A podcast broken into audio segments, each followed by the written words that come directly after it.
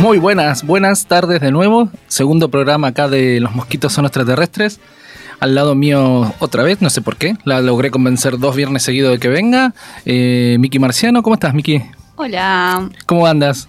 Eh, un poco como el orto. bueno, arrancamos bien el viernes, ¿no? Sí, sí. ¿Y algo que se pueda contar o no? Eh, sí. En verdad, sí, estuve así toda la semana. Mm. Le pido disculpas a la gente con la que me crucé porque. Te agarraron en un mal momento. Sí, los odié a todos, no soportaba a nadie. bien. Sí, puede no sé, pasar, ¿eh? ¿Puede pasar? Sí, todo, todo el Ah, tiempo. A mí me pasa cuando me levanto y se me va cuando me voy a acostar. Ah. Odio a toda la humanidad. Ah, bueno, entonces no. No, no está tan mal, no está no tan mal. tan mal.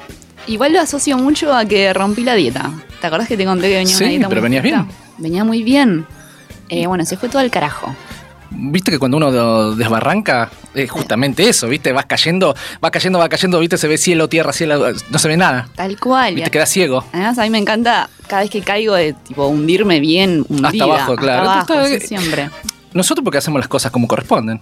O sea, si nos vamos a morir, nos morimos bien ensangrentados, ¿viste? Si nos vamos a deprimirnos, vamos hasta el fondo de todo. Claro. No andamos con medias tintas. No, no, no. Así que está bien lo que hiciste. Bueno, Ahora la cuestión es salir de ese quilombito nada más, pero bueno, se puede trabajar sobre eso. Mientras estemos vivos se puede trabajar. eh, supongo que sí. bueno, se ve que viene un, un viernes, viene arriba. Eh, el viernes pasado estuvimos explicando más o menos de qué era el programa. Sí. Eh, a mí se me ocurrió, eh, como en otras tantas oportunidades, hacer otro programita de radio. Eh, para, por ahí para desparramar un poquitito lo que es la idea mía de la filosofía de, de- de barrio, filosofía contemporánea, le podríamos decir, filosofía, eh, no sé, del pueblo, no sé cómo llamarlo. Antiguamente los otros programas sí, hice programas crudos de filosofía con esos idiomas que no se entendían.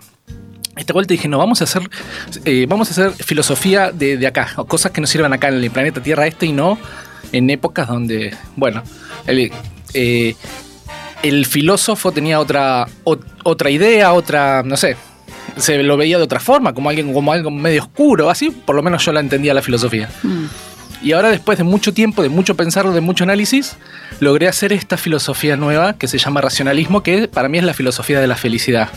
me encanta. Eh, vos has sido prácticamente eh, mi compañera fiel en, esta, en este camino racional, este, dejándote convencer por las cosas que yo voy diciendo y colaborándome en muchísimas para terminar de armarla en, en- en su totalidad, digamos. Pero creo que porque más por perseverancia mía, que, que por ahí muchas veces eh, la gente que quiera realmente escuchar esto. Entonces yo más o menos que lo invado, me parece. Porque tengo la idea de que con, esta, con este pensamiento filosófico podemos ser todos felices. Y acá entra algo de lo que vos dijiste, bueno, de que nos conocemos prácticamente. Eh, que todos somos uno, ¿no? Y Sí. eso te podría decir que casi que te diría que fue el despegue de esta filosofía cuando yo te conocí hace como siete años atrás, no me acuerdo ya cuánto, un montón. Ni idea, sí. Y, y vos me dijiste eso en alguna oportunidad, las charlas que teníamos de mate en aquel entonces, cuando se podía tomar mate. Eh, esto, que todos éramos uno, ¿viste? Y eso es lo que disparó a mí en realidad eh, este pensamiento, si era real, que la parte espiritual podía estar ligada a la filosofía y no tanto al pensamiento crudo. Así que casi que te diría que podría ser vos la, autora sin, sin haberte dado cuenta del inicio de esta filosofía mía. Me lo dijiste un día. Vos estabas sentada, ¿te acordás que yo tenía la, librería y tenía todas las resmas? Sí, porque no me, acuerdo. no me- no me entraban. Y vos te sentabas ahí y tomaba- tomábamos mate ahí. Así que ese fue el disparador. Mira, Yo venía atrás de buscarle la vuelta a esto de ser feliz constantemente, porque a eso apunto. Las 24 horas feliz. Eh, pero no le encontraba la vuelta, porque no podía conectar, por decirlo de alguna manera, la filosofía con la felicidad. Y cuando vos me dijiste, todos somos uno, eso fue lo que a mí me dio la idea de que probablemente no eran dos cosas opuestas, sino que era todo una sola unidad. Lo espiritual, eh, lo racional y el amor. No sé, otra cosa me parece que no hay ni nada más importante en este planeta. eh, sí, yo creo que, que todo debería coexistir, ¿no? Debería... Es que la lógica misma, ¿no? En el planeta Tierra todos coexistimos, no debería por qué haber infelicidad ni, Totalmente. Y ni ayer, problemas. ayer escuché algo que no tiene nada que ver con el tema que estás diciendo, pero que habla de la coexistencia y no había, no me había dado cuenta. Sí. Que nosotros necesitamos del capitalismo Sí, y del comunismo. claro. O sea, las dos deben coexistir perfectamente deberían, bien. Deberían poder Deberían. coexistir. Eh, debemos, a ver, tener nuestros ingresos monetarios Mm. en base a lo que hacemos, porque es lo que nos merecemos y lo que corresponde. Eh, Pero también está bien que compartamos lo que, ten- lo que tenemos y ayudemos al resto. claro, y hay más, más teniendo en cuenta que el planeta no es de nadie, ¿no?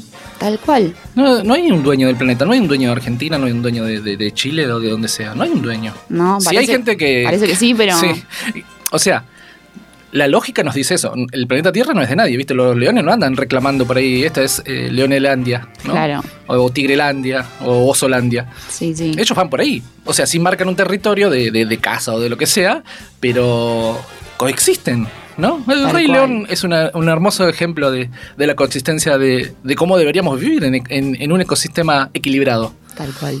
Eh, teniendo en cuenta esto, este, este programa, este viernes, se me ocurrió hablar de las relaciones, porque si todos somos uno, de alguna forma tenemos que estar relacionados, Sí. eh, laboralmente, amistosamente, como quieras. Eh, entonces, ahí donde, donde nos vamos a focalizar el día de hoy, a ver cómo nos sale este programa. Dale. Eh, cuando, cuando pensé en las relaciones, mi primera, mi, mi- mi primera beta fue hacia el amor, porque digo, ¿qué otra cosa importa más que el amor? Tomar agua, comer un poco, ¿qué otra cosa más hay? No hay mucho más para hacer. Ah, creo que es la única verdad. Después, todo lo que pase en el día o en la vida es un plus, digamos, ¿no? Que, que viene llegando. Claro. Entonces, eh, ¿hacia dónde arrancamos? ¿Hacia las relaciones humanas en general? ¿Hacia las relaciones amorosas? ¿Se puede tener dos relaciones? ¿Se puede ser, eh, no sé, tener muchas relaciones parecidas? Eh, ¿Con una persona ser de una manera, con otra sos de otra? ¿Es realmente así la vida constantemente? ¿Que tenemos que estar actuando ante otras personas para tratar de relacionarnos con esa persona? Que evidentemente debe tener un plus para nosotros, ¿no? Mm. Tiene que tener algún sentido. Sí, yo lo que pienso de las relaciones en principio es que la relación que tenemos con otro es el equivalente a la que tenemos con nosotros mismos, con lo cual... El otro sería una parte de vos, si se quiere.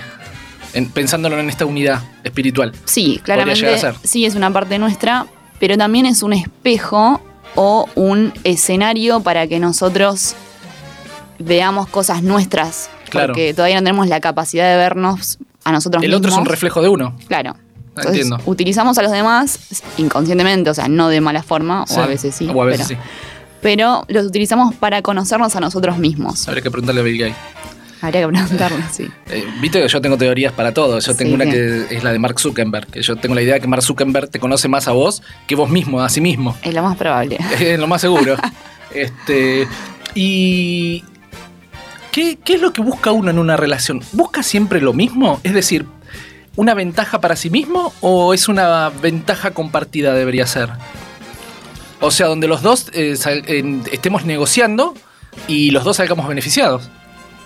Em, para mí, un poco es em, disfrutar del el ser del otro, Mm. o sea, de, de cómo es la persona, y a su vez disfrutar de cómo soy yo con esa persona. Entiendo. Como que a veces nos enamoramos un poco más de, del personaje o, o de la, del lado que saca Que de saca nosotros, claro. Ah, entiendo. Que el otro saca de nosotros. Sí. Nos gusta más eso que Que directamente la otra persona, ah, podría ser. ¿no? Tengo esa teoría. No, está muy bien igual, está muy bien. Eh, cada uno en lo individual va viendo qué es lo que lo relaciona a otro humano. Claro. Porque no tiene por qué ser eh, igual para, para todos, ¿no? no yo creo que nadie se comporta igual con su mujer, con sus amigos, con su trabajo. Me parece que uno va haciendo como pequeños personajes. Sí, tal o por cual. lo menos así vivo yo, ¿viste? Inventándome personajes todo el tiempo. A veces digo que soy malabarista de semáforo, a veces digo que soy eh, eh, filósofo, otras veces digo que soy amo de casa y en definitiva soy esas tres cosas. Claro. Eh, Pero a veces cuesta unirlo, ¿viste? pero Como- cuesta unirlo.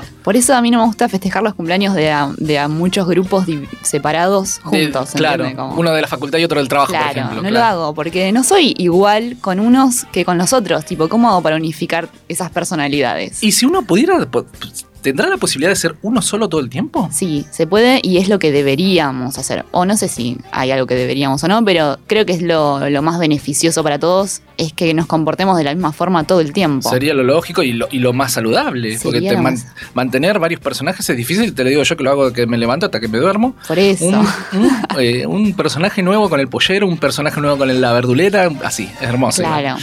Pero teniendo en cuenta que uno lo está haciendo. Entonces ahí lo disfrutás. No con, con- con malicia, ¿no? Sino para- porque el otro se siente cómodo con vos en ese determinado papel que vos estás teniendo en ese momento.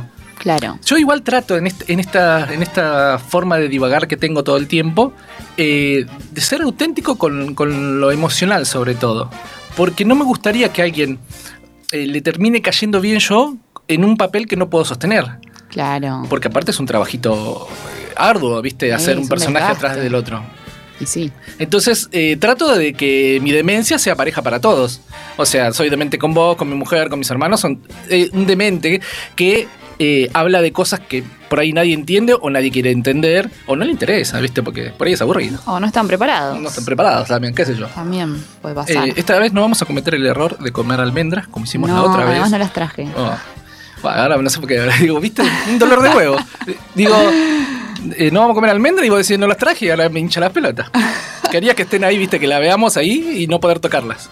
Ah, eso sería genial. Lo voy a hacer la próxima. Pero el whisky, viste, no nos olvidamos nunca. No, no, eso, eso- nos puede no faltar de todo. No. Pero eh, para, para marearnos un poco siempre hay algo. Eh, no dijimos nada inapropiado. Ina- no, indebido. indebido. Para marearnos dijimos. Puede ser cualquier cosa, puede ser blend, no sé, cualquier cosa. Puede ser girar sobre la silla Tal cual. tres minutos. Sí, sí, sí. Eso va a ser lo peor que podemos hacer. Sí. Eh, bueno, así que más o menos en esta dinámica vamos a seguir, ¿viste? Con esta filosofía de pueblo. No nos van a estar escuchando con palabras raras ni nada. Nosotros somos dos personas que nos gusta el pensamiento. Eh, a mí por ahí me gusta más el pensamiento racional, a Mika le gusta más el pensamiento espiritual.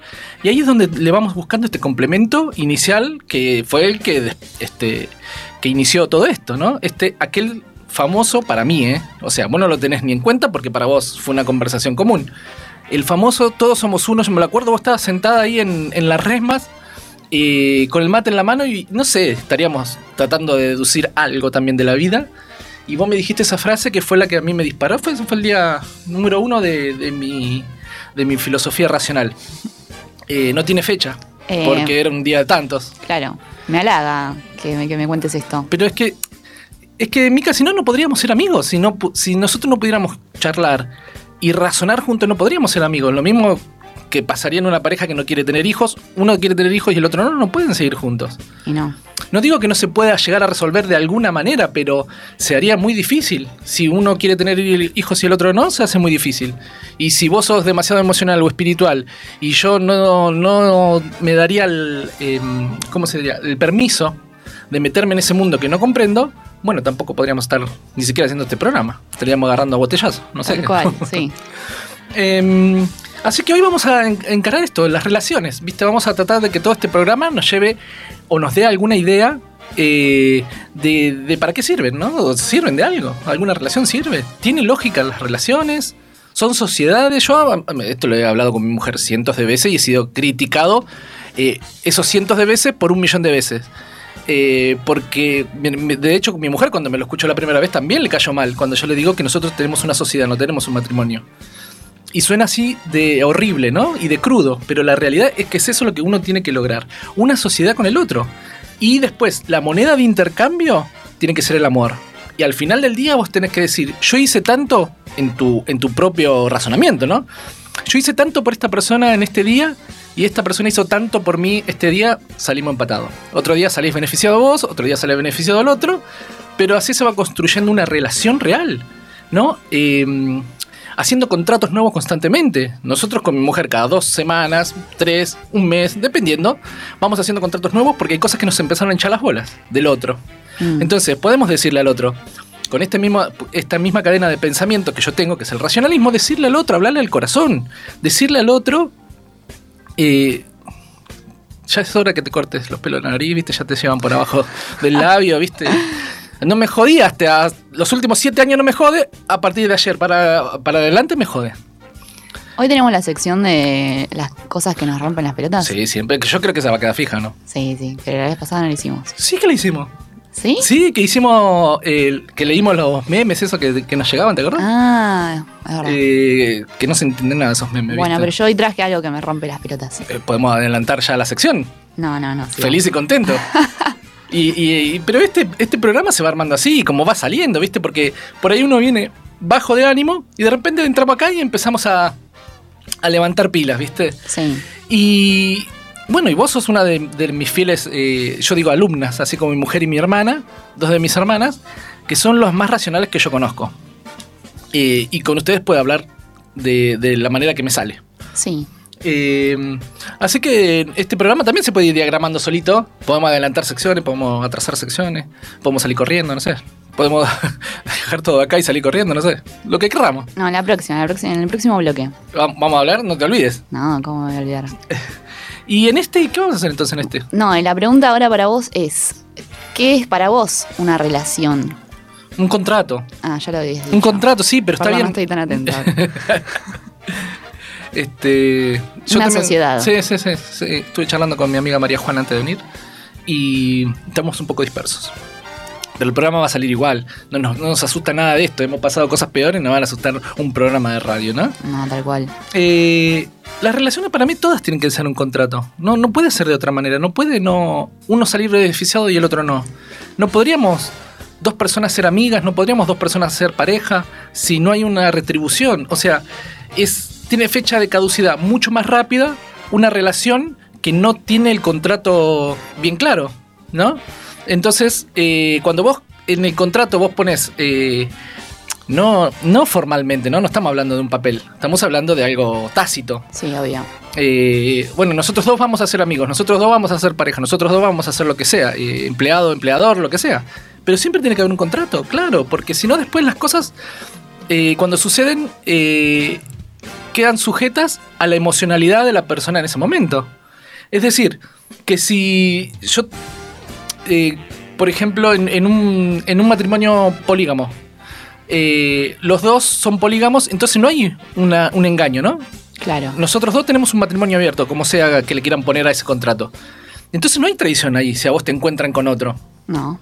Vos entras en una relación, le decís, mira, yo a mí me gusta mucho el alcohol, ¿viste? Y el otro te acepta, bueno. Claro. Eh, la otra vez en internet me gusta ver estos videitos de la gente que se cae, eso me, me vuelve loco. No sé por qué me gusta ver gente de YouTube reaccionando a videos de YouTube. La demencia total ya es, ¿eh? Hay, hay toda una sección de eso. Sí, está lleno. Sí, sí. Pero bueno, ahí encontré un tipo que daba la sensación de ser extranjero, no sé bien de, de- de qué país, eh, que lo sacan borracho al tipo, arrastrándolo, y el tipo dice, es la frase filosófica que está por encima de lo aristotélico, lo socrático, ¿eh? en, la, en la voz y en la imagen de un ebrio. Si saben cómo me pongo, ¿para qué me invitan? El tipo roto, ¿no? De la borrachera. Sí, sí. Y lo estaban sacando porque estaba haciendo quilombo. Claro. Entonces el tipo dice, si saben cómo me pongo, ¿para qué me invitan? Excelente. Y esa es la frase filosófica que se nos escapan también. O sea, no puede estar todo encerrado en Marx o en quien sea, ¿viste? En Simón de Beauvoir, no sé, en quien quiera. Cualquier filósofo. No pueden estar todos encerrados ahí, ¿viste? Las, las cosas fantásticas. Claro. En una persona común y corriente como nosotros también hay mucha filosofía. Totalmente. Y, y mucho más terrenal. ¿Qué me importa a mí eh? escucharlo a Carlos Marx hablando del capitalismo? ¿Qué me importa? Eh, A mí no, me, no es que no me guste eso, pero yo lo tengo como parte de mi hobby. Entonces, eh, yo me apunto a lo que me sucede a mí ahora, acá en este, en este planeta, no hace 150 años atrás cuando creó el capitalismo Marx. Eh, y esa frase me rompió el cerebro, porque aparte que me hizo reír, cosa que ya es difícil de por sí, me dijo una gran verdad, ¿no? Si saben cómo me pongo, ¿para qué me invitan? O sea, ¿para qué te pusiste a salir conmigo si sabías que a mí me gustaba la cerveza? ¿Para qué te pusiste a salir conmigo si sabías que yo era mujeriego? Te lo dije, Claro. te lo dije cuando nos conocimos. Soy mujeriego y me gusta visitar a mi amiga María Juana todos los días. Me fui un, un María Juana. Eh, ¿Se entiende o no? No, me parece que estoy siendo muy sutil, lo estoy diciendo en francés. Pará, ¿puedo decir algo? Sí. El otro día alguien me dijo algo sobre el decir esto de se entiende, Mm. que habría que reemplazarlo por un me explico, Porque el Mm, decir, se, el decir se entiende es como que le das la responsabilidad al otro de que si es tonto o no. Y bueno, que se haga responsable o no. No. Y, ¿Qué me eh, metes en su quilombo? Esa frase es mía, ¿eh? ¿Qué me metes en tus quilombos? Lo digo todo el tiempo. Bueno, en- y el otro sería hacerse cargo de que si uno explicó bien las cosas o no, que sería lo que corresponde para Es- mi está- punto de sí, vista. claro, está bien.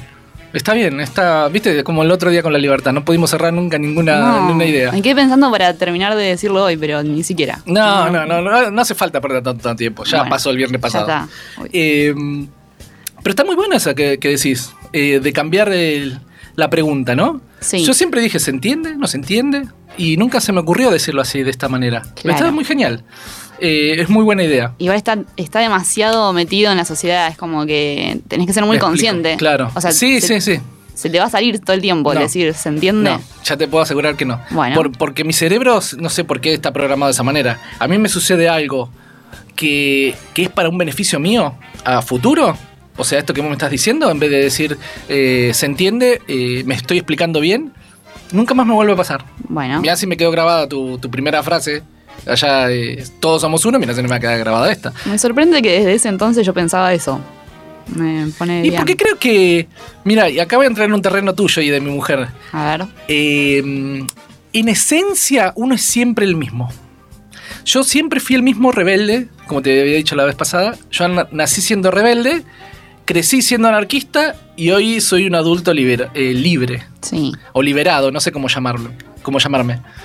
Este, pero creo que en esencia uno siempre es la misma persona, nada más que después va teniendo herramientas para poder sostener lo que es, ¿no? Y entender también lo que es. Yo me acabo de entender a mí mismo hace 15, 20 minutos, Ah. cosas así. Mira, Y no sé si lo he logrado en eh, completamente. Creo que nunca, esto que te han dicho tantas veces, eh, uno nunca deja de aprender, uno no, viste, Esa- esas cosas, esas palabras mágicas que van a estar dentro de las cosas que nos rompen las pelotas, ¿no? Sí. Esas frases armadas eh, que no sirven para nada, en realidad, para ser transmitidas nada más, o sea, después otra función no tiene. Para- Hacerse el canchero con las minas. claro, para hacerse el filósofo, ¿no? Tal cual, si no, no hubiese tenido mujer, no hubiese tenido nada, si no me hubiese dedicado a la filosofía. Pues le, iba, le iba a tener que pelear de alguna otra manera, no sé, que yendo más veces al gimnasio, no sé, tratando de ganar más plata, otra cosa, no. No sé, ninguna de las dos cosas puedo hacer, me parece. ¿Querés contar cómo conquistaste, a tu- conquistaste a tu mujer, ya que estamos hablando de relaciones? Oh, me gusta, sí, porque es una historia recontra interesante, divertida, porque así lo digo yo. La, el 90% de las partes son mentiras y el 10% son dudosas. A ver, a ver, ¿Sabes cuál vamos a meter después de esta? ¿Cuál? Eh, mi historia con un famoso. Tengo con Goicochea, con las hijas de Maradona, con Maradona, con Michael Jackson. Ya no Esa- sé si creer esto. Eso te va a volar la peluca, la de Michael Jackson es hermosa. Bueno, a ver, Este, pero vamos con, primero con la de, la de mi mujer. Nosotros nos conocimos en un hipermercado eh, muy conocido, ese que tiene el elefante. Eh, y ella estaba de cajera y yo de cadete. Mirá, ya arrancábamos ya en diferencia. Porque mi mujer es gerente de una empresa y yo sigo siendo un filósofo pata sucia, malabarista de semáforo, amo de casa. sí. Eh, entonces, eh, cuando la conozco a ella, digo, de algún. ah, Para mí es, superior mi mujer en, en aspecto intelectual. Y, es, y, y se maneja muy bien en la sociedad. Entiende la temática, entiende el juego. Yo quedo afuera siempre. Entonces digo, ¿cómo hago para llegar a esta mujer eh, y que yo le parezca interesante? La única forma es a través del conocimiento. Yo no creo que nadie admire más que el conocimiento de otra persona. Entonces me puse firme ahí. Tendría yo, tenía 19 y mi mujer tenía 18. Y me puse a estudiar filosofía, pero yo creo que de las veces que más estudié en la vida fue en esa vez y ahora para hacer este programa de radio. Esas dos fueron mi- mis fuertes de, de, de- de trabajo intelectual. Mira, Estudiar mucho para conquistarme a una mujer y estudiar mucho para hacer un buen programa de radio. Eh, una de las dos cosas logré, no sé cuál todavía. Si a mi mujer todavía la sigo conquistando o si el programa de radio está saliendo medio decente. Y- bueno, lo de la mujer es, es un trabajo sin fin, ¿no? Me parece. ¿Todos los días? Todos los días. Bueno, yo te lo he contado a vos en, en- en una de, de nuestras charlas de café. Eh, yo, no te estoy jodiendo, ¿eh? ensayo cinco temas musicales por día. Cinco por día. De lunes a viernes es- ensayo cinco temas musicales distintos por día. Por si algún día a mi mujer le tengo que cantar o algo. Eh, todos los días estudio algo, no importa lo que sea. Abogacía, medicina, lo que sea. Yo estudio algo. Algo tengo que tener nuevo por si me pregunta mi mujer algo de algo. Yo tengo que estar preparado para la mayor cantidad de cosas que pueda. No puedo abarcar todos los temas del mundo. No. Pero para la mayor cantidad de cosas que yo pueda eh, estudiar, quiero estar preparado por si me lo pregunta mi mujer. No quiero que se vaya después a preguntarle a otro pata sucia si tiene su pata sucia en su casa. Claro. A quien le puede preguntar y a quien debería estar sabiendo lo que te estoy preguntando. Muriendo pata sucia encima que te queda de amo de casa. Estudiar, menos. hace abdominales. Claro. Algo. Hacer Movete una- un poco. Una milanesa. Una milanesa. No, y bueno, el, el arte culinario, yo soy gastronómico eh, de profesión, pero en la parte gerencial. Eh, la cocina, me puse firme a, a cocinar cada día mejor para que la- todos los momentos, lo que dude en seguir conmigo, piense por lo menos, bueno, pero este me hace milanesa, ¿viste? Por lo menos que sea eso. Eso es lo que mantiene la relación viva. Un peque- una pequeña ventaja sobre otro pata sucia. Claro. ¿No? Porque está lleno. Vos vas a la esquina y están haciendo ma- malabarista, hay un montón. Agarrate cualquiera, es lo mismo que yo. Somos todos iguales. Eh, entonces, eh, es una conquista de todo el tiempo, ¿eh? Es todo el tiempo. Yo estoy pendiente 100% de la gente que amo, 100%. Pendiente todo el día. A vos te gusta lo espiritual, por ejemplo. Sí. Y yo me puse a leer sobre espiritualidad porque a vos te interesa y yo quiero estar preparado para cuando vos me hables y no quedar bollando en lo que me estás tratando de explicar y que yo estoy, viste, como en un coma cerebral. Eh, quiero tratar de entender, entonces estudio mucho sobre eso también. Eh, hice meditación, cosas que en la vida hice. Y estar preparado por si vos me preguntás algo también. Qué amor. Pero es que yo no veo otra forma de vivir. No sé cómo vive la gente de otra manera. Que, que se odian durante el día y después se quieren cuando van a garchar. Uy, ¿se puede decir garchar? Em, a tener relaciones sexuales. Eso. Eh, Em, para mí. em, ay, no me perdí, seguí vos.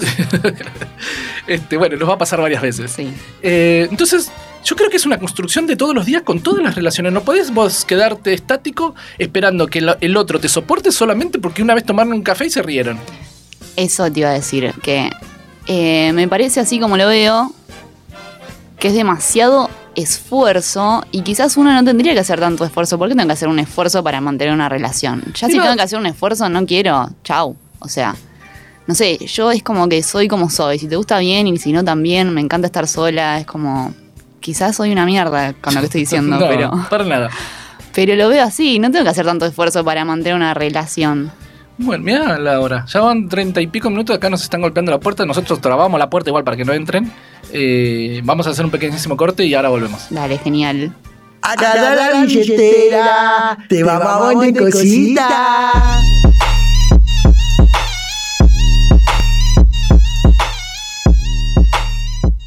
Omar, tu peinador. Estilista unisex and barbery. Alisado, color y barbería profesional. Sin moverte de tu casa. Comunicate al WhatsApp 11 34 87 05 23 o ingresá a su Instagram, arroba Omar tu peinador y seguilo en las redes.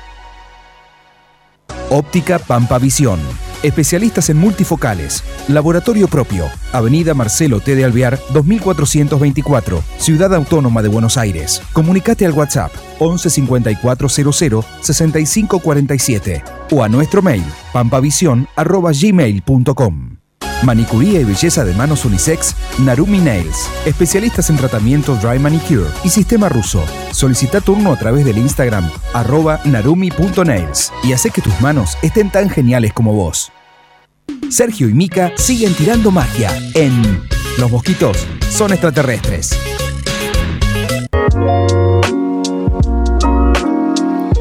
Ay, volvimos, Mica. No nos dio tiempo ni ir al baño, me parece. No. Bueno, hoy el, el programa, como estábamos hablando recién fuera de aire, estábamos patinando un poco, me parece, ¿no? Sí. Pero acá es donde entra eh, a pleno la, eh, el racionalismo, esta, esta filosofía mía que yo digo, A ver. que es donde uno puede ser feliz constantemente, sin problema, entendiendo la realidad de la realidad que te está sucediendo, ¿no?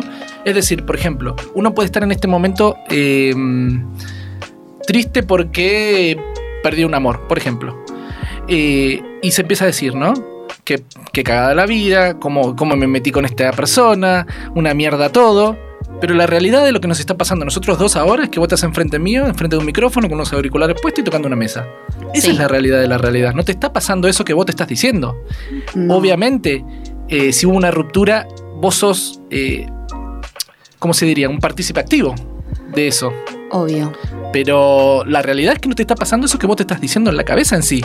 No, pasa que no solo somos seres racionales, como te lo dije eh, por vez número. Décimo 20.000 hoy, por Hoy. 1200. Eh, y tenemos otros planos, otros cuerpos también eh, que entran en juego. Tenemos el cuerpo emocional, el mental, el espiritual. Pero todos convergen en uno, en esto que estamos viendo hoy. Todos coexisten. Pero eh, a lo que voy es que este, este cuerpo emocional, espiritual, todo, y carnal, eh, convergen todos en una sola masa. Sí, Humana. pero, pero son capas. O sea, Entiendo. lo que pasa en un cuerpo se traslada al otro y Sí. así sucesivamente. Se van infectando. Bueno, Eh, no sé si es un término un poco Sí, violento. no sería esa la palabra, creo, pero sí están comunicados. Ah, ahí está, esa suena más lindo. Entonces, eh, no es que. Sí, yo también a veces pienso eso, digo, ¿qué es la libertad? ¿No? Un poco lo que hablábamos la otra Sí. vez. Digo, yo creo que caminar por la calle es libertad, Sí, porque me imagino en otras vidas pasadas cosas que habré vivido y que seguramente no, quizá no podría caminar por la calle. Entonces, claro, entiendo. Si yo lo veo así de esa forma, tendría que estar feliz todo el tiempo. Exacto. Pero a veces no pasa eso, a veces. ¿Y qué es lo que nos pasa No con respecto a esto? ¿Tienen algo que ver las relaciones? Parece que no estamos hablando de las relaciones, pero evidentemente, desde el punto de vista eh, espiritual, bueno, estamos todos conectados, entonces todos estamos relacionados con todos. Sí, a mí me pasa esta semana que, que todas las relaciones me hinchan las pelotas. Claro. Eh, no sé si esto te aclara algo. No, está bien, ahí pasa esos momentos donde uno se siente harto de todo porque parecería ser un incomprendido. Yo vivo así todos los días. sí, pero yo lo asocio otra vez a la alimentación, ¿no? Como, sorry que sea repetitiva, pero... Pero juro- vos- sos eh, un, un vivo ejemplo de lo que es alimentarse bien, mal y, Bien y ver mal. y bien y mal. Y, pero poder hablar, a eso voy, poder hablar desde el- desde haber vivido, ¿no? Eh, los dos extremos. Sí, yo quería eso, quería experimentar eso, ¿no? Sí, ¿Qué se siente durante tantos días alimentarse bien? ¿Cómo se siente uno de ánimo? sí, ¿Y qué se siente alimentarse como el orto? Porque es lo que me pasó esta semana. O sea, Claro. venía comiendo bien desayunada, por ejemplo, mi desayuno favorito que es un pan de una tostada de pan Masa de madre. masa madre integral con palta y huevo revuelto. Y a partir de ahí, mi almuerzo era un huevo de chocolate. eh, terminaba comiendo después un cuarto de chipá. claro. Y cenaba un rol de canela con. Nada, una mierda Claro, todo, una mierda. mojado en whisky, ¿viste? Ya era cualquiera. Pollo con dulce de leche, Sí, sí, sí. cosa. Pero bueno, en la alimentación vos ahora ya lo pudiste comprobar. Bueno, es comprobable y también quiero comunicar eso, ¿no? Quiero que, que todos vean cómo uno, eh, cómo está relacionada El ánimo también, ¿no? el ánimo con la alimentación. Eh, eso, cómo está Ahora yo te doy una idea, a ver si te, si te sirve de algo. A ver, Es- en esta libertad que uno tiene de decidir las cosas que quiere hacer, uno puede decidir romper una dieta y no. sí, La puede romper, volverla a retomar al otro día o a los dos días. sí, totalmente. Y, y tener en cuenta que uno está rompiendo la, la dieta, lo dice claramente a sí mismo, ¿no? Sí. Te decís a vos mismo, yo la voy a romper porque tengo ganas de comerme un alfajor de chocolate. Sí. Eh, odio a todos los que comen gluten. Eh, creo que nunca lo dijo, es un secreto muy guardado. Mm, Eh, yo soy celíaco, me parece que no te lo dije nunca. nunca me lo dijiste. Nunca lo digo. No. Es un secreto que tengo muy guardado. Eh, yo viví lo mismo que vos. O sea, yo pasé de comer un kilo de pan, no te estoy jodiendo, ¿eh? Un kilo de pan por día. Es un montón. Una, y a veces, eso eran los días que andaba suavecito, porque a veces que me, me quedaba sin ese kilo de pan que me compraba a la mañana, se me terminaba a las 3 de la tarde, iba a comprar otro cuartito. Así que, Ah, no, una barbaridad. Y después cuando me detectaron la celiaquía, soy celíaco, ¿no? ¿Te dije no? No, soy celíaco. Eh, me detectaron la celiaquía el 2 de enero del 2020 y de ahí fue una batalla con mi cerebro, primero. 2 de enero de 2020 Sí. no puede ser. Sí, ¿Sí? 2 de enero del 2020, Ah. justo antes de la pandemia. Mira.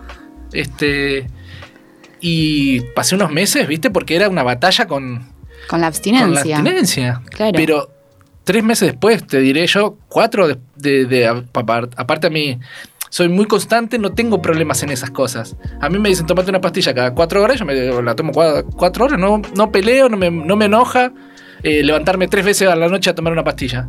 Así que la doc me dijo, sos celíaco, nunca más volví a tocar harina, desde el 2 de enero en adelante. Enojado los primeros tiempos y el, los después de los- del tercer mes, cuarto, pf, hermosa. Una vida fenomenal. Qué lindo. Y creo que está muy ligada a eso, ¿eh? Totalmente. Porque ahí es donde yo te podría decir que el 2020 es donde para mí fue la conclusión de, de la teoría mía del racionalismo. El 2020 fue cuando me di cuenta que la alimentación estaba hiper ligada a lo emocional. Totalmente, sí. y sí, que sí. te, que te manda para cualquier lado, ¿viste? Viste que a veces estás muy deprimido, te comes un chocolate y pf, te vas para arriba. Y al este, toque te vas para y, abajo. a- y después cuando se te pasa el efecto del azúcar, Claro. este, y te lleva así, ¿viste? Constantemente. Entonces, podría estar muy ligado sin problemas. eh, No, no tendremos ni siquiera que hacer demasiado análisis. No, no, está ligado claramente. Este, así que bueno, eh, sigamos por este caminito de las relaciones. Sí. Eh, yo siempre tuve una, una duda si se podía eh, tener con dos personas distintas una relación parecida. Por ejemplo, eh, en mi caso, mujer y amigos, ¿no? ¿Se podría tener eh, relaciones eh, en paralelo? No. No se puede enamorar de una mujer y enamorar de otra mujer de en otro, en otro, ¿cómo sería? De otra manera. No lo sé. No sé. Tirarme una línea. Una línea. Eh, Se me está acabando la saliva. a ver. No sé, no lo nunca me pasó. Claro. Eh, y esa es la yo- otra cuestión, a eso apuntaba. Bueno, quizás tiene que ver con las personalidades, ¿no? Exacto. Porque yo, por ejemplo, me pasa que si a mí me gusta una persona, Sí. le dedico toda a esa persona y, Y no te desvías en. y no, no me llama la atención nadie más. Entiendo. Entiendo. Después cuando se me empieza a pasar un poco el enamoramiento, Sí. quizás sí empiezo a mirar a otras personas, pero ya no le estoy dedicando esa atención que le dedicaba. Inicial. Claro. Y pero se puede tener dos focos de atención o no. pero para tener dos focos mediocres, para eso no. Va, yo soy así, no me gusta. Entiendo. Este, pero puede ser uno un foco amoroso y el otro amistoso. Eso sí, pero bueno, uno es amor, otro es amistad, se supone. Pero no es amor igual o no. Sí, O por la familia o por los animales. pero es otro tipo de amor. Pero es todo amor o no. Sí, Pod- Podríamos definirlo igual todo como amor. Amor por tu mujer, por tus amigos, por tus mascotas, qué sé yo, por tus hermanos. igual ahí como que podríamos entrar más en profundidad porque el otro día yo estaba hablando con mi psicólogo Sí.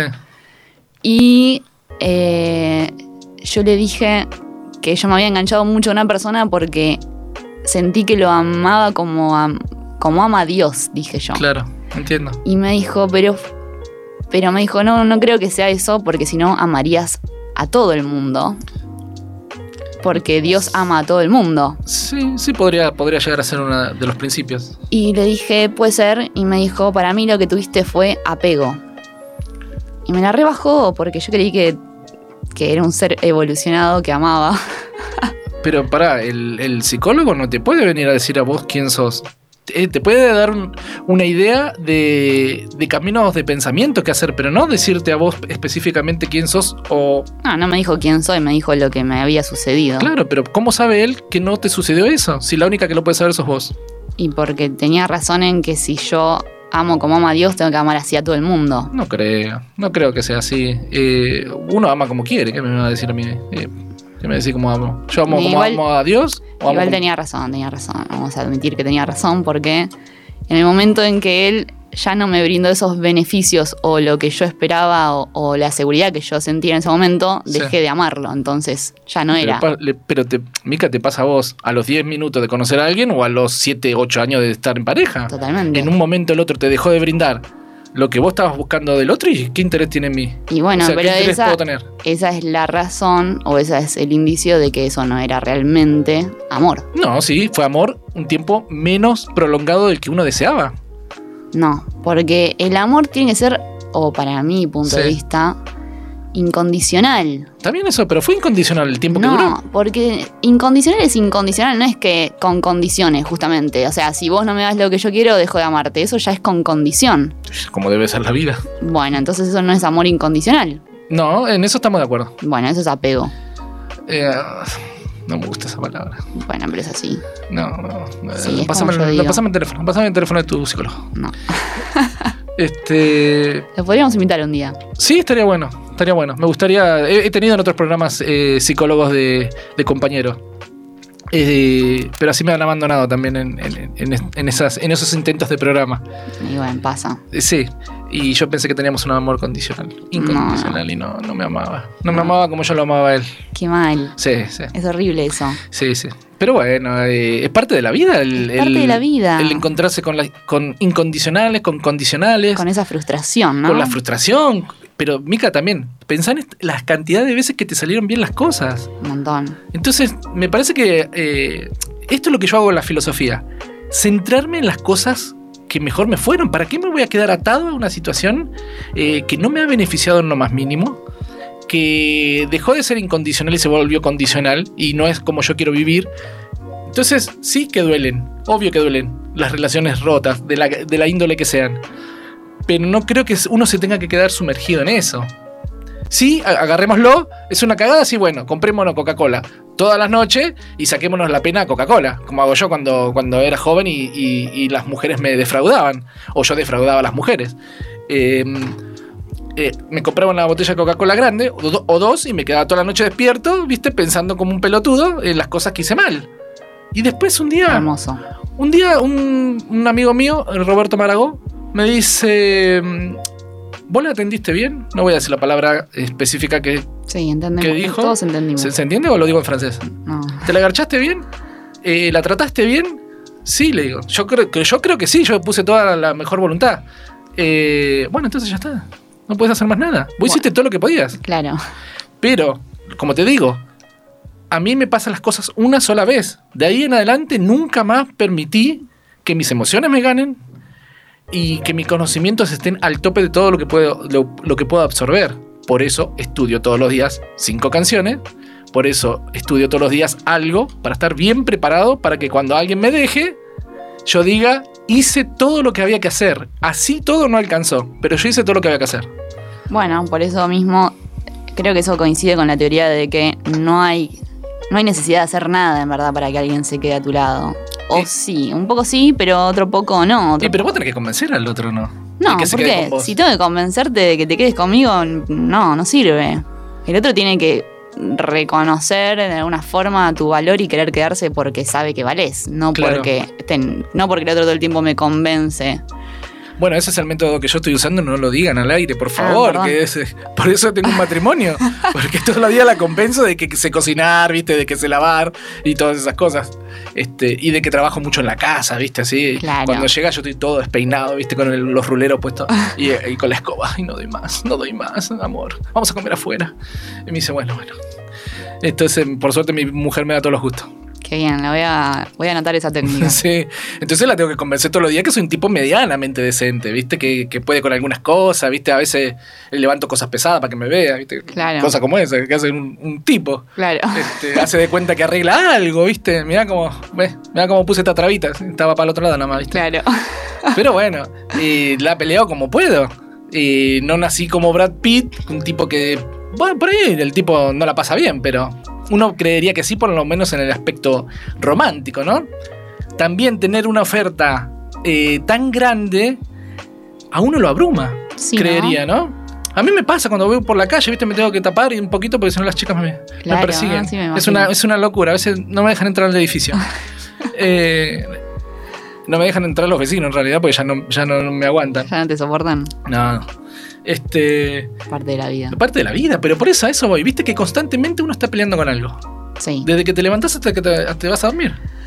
Bueno, en verdad, se supone que estamos en la tercera dimensión, que es la dimensión del conflicto. Sí. Con lo cual, todo es un conflicto. Ahora se tendría que estar por terminar todos los mayores conflictos, entonces, ¿no? ¿Por qué? De- porque deberíamos colapsar de tantos conflictos. Parece este el sistema Ponzi, ¿viste? El sistema piramidal esto de, de que le roban a la gente. Sí. Y de donde en algún momento todos esos préstamos que se fueron sacando o, o esas inversiones que se fueron haciendo se tienen que pagar en algún momento porque la gente empieza a reclamar la plata. Claro. Entonces hoy eh, estaríamos también por ahí en ese en- metido en eso, ¿no? Eh, estamos ya saturados de tantos problemas que en un momento vamos a querer estar más tranquilos y eso va, se va a tener que romper, se va a tener que quebrar. ¿Qué crees que es lo que estamos viviendo ahora, no? No, yo creo que los problemas siempre van a estar, solo que nosotros debemos aprender a, a resolverlos sin internalizarlo. Internalizarnos. Lo dije mal otra vez. Eso. Eh, como que a veces también la forma en que nos expresamos ante una problemática influye mucho, ¿no? Esto de decir, tengo un problema. Ya lo internalizaste, Sí, ¿entendés? Ya decís que lo sí, tenés sí, vos, tipo, no. Lo correcto sería decir, hay un problema, hay que resolverlo. Exacto. Y continuar así, la vida se trata de resolver problemas continuamente y que no te gane el, La emoción. la emoción, ¿no? Que las emociones queden guardadas para las cosas que son eh, realmente importantes. Esa es parte de la filosofía mía, ¿no? Es decir, ¿para qué me voy a poner a llorar? Porque me, no digo que, que esté mal o bien, ¿eh? Eh, eh, Yo solamente doy la idea que a mí se me ocurrió. Me, me pongo mal porque me peleé con una, con una pareja de muchos años y la verdad que yo pensé que estábamos bien y al final no. Eso te puede doler y, tenerte mal. Pero no por eso vas a hacer eso, ¿no? Esa emoción vas a ser vos, no. Porque el día que pierdas a alguien realmente eh, significativo, como pueden ser los padres, los hermanos o los abuelos, entonces, ¿qué le dejamos para esa emoción? Nada, porque ya la gastamos toda en, un- en una. estar llorando con, por una relación que no, que no siguió. No es que, que fue un fracaso. Es una relación que tuvo su fin ahí. Pero no por eso vos tampoco podés odiar al otro. Te podés separar amando.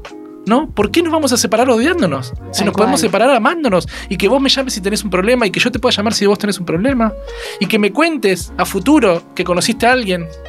¿No? Yo creo que si de esa relación que se terminó, se terminó con amor, la próxima relación que vos encares y que el otro encare va a ser con amor también. Porque podemos seguir viéndonos, porque podemos, porque somos adultos. Porque yo te puedo decir a vos, eh, a, a mi mujer, eh, ¿sabés que me encontré con mi ex y estaba en un lío y le di una manito? ¿No? ¿Por qué no lo voy a ayudar? Si mi ex fue una parte importante de mi vida. Claro. Y si mi mujer se transforma en mi ex, también, de la misma manera, ¿no? Yo en mi próxima relación yo le voy a decir lo mismo que le dije a mi mujer en esta. Si a mí me llama mi ex y me pide una mano en algo, yo voy a estar ahí. Porque fue una persona importante y que de verdad a mí me, me agregó mucho valor a mi vida. Me- Claro. mira, yo se lo digo siempre a mi mujer. Eh, ella me enseñó a hablar. Yo era un negro cabeza de una tribu, viste, perdida en el Congo. Decía, do, tres, eh, vieja. Ese era yo, así era, así hablaba yo. Ese eras vos. Porque yo vivía en el conurbano, porque crecí en esa, en esa situación social, pero yo sabía, siempre lo supe, que el único que me podía sacar de ahí, de ese quilombo, era yo solo. Entonces aprendí a hablar gracias a ella que me empezó a marcar. No diga dos o tres, decir dos o tres. ¿Viste? Entonces me fue corrigiendo. Y en eso le debo, le debo muchísimo. Mira qué bien. Entonces, ¿cómo no voy a ayudar a alguien que me ayudó a mí a ser hoy quien soy? A Claro. tener este programa de radio hoy. Porque ella fue parte también de esto. Y hoy mi mujer es parte de todo esto. Entonces, podemos separarnos amando. Podemos terminar una relación de trabajo amándonos. Podemos terminar una relación de amistad amándonos. Sin necesidad de que se convierta el otro en un enemigo. Viste, a vencer en algún momento. Sí, sí. No pasar por la puerta de la casa de tu ex de la mano con, con tu actual, ¿no? Eso es cruel. Pero, ¿por qué no sentarnos a tomar un cafecito y que me cuentes qué te está pasando, a ver si yo te puedo ayudar? Que yo te conozco un poquitito, más Claro. que otros humanos, y vos me conoces un poquitito más que otros humanos. Entonces, y colaborarnos, y esto que vos decís, que todos somos unos, y si logramos que el otro de enfrente tenga una mejor vida, vos vas a tener una mejor vida, porque es tu periferia. Entonces, si vos la haces toda agradable, bueno, qué mejor. Qué mejor. Entonces, eh, ¿vamos por ahí? ¿Vamos bien? ¿O estamos Vamos patinando todavía? No, estamos, estamos bien, ¿no? Creo que sí.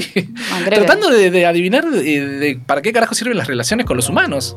Yo siempre digo, hablo así, mi mujer me dice, no digas así, que pareces un demente. Van a creer que no sos humano. Y es que no somos una isla, o sea, tenemos que... Claro que es importante. Eh, no solo por esto de que nos ayuda a descubrir qué Sí. hay en nosotros, sino porque en las relaciones donde más expresamos nuestro, nuestro ser, ¿no? Sí, Eh, o sea, ¿cómo podrías expresar que es esta cafetera que me trajiste hoy de Sí. regalo? ¿Cómo podrías expresar lo amoroso que sos si no hubiera otra persona para, para poder expresar eso? claro, entiendo. O sea, que Está quedaría en vos y, y nunca sabrías bien si sos amoroso o no, porque no tendrías otra persona Una re- una con, retribución. quien, con quien expresar esa parte tuya. Y nosotros en sí nos consolidamos cuando tenemos la mirada de otro, ¿no? O sea, no hay otra forma de nosotros eh, tener entidad.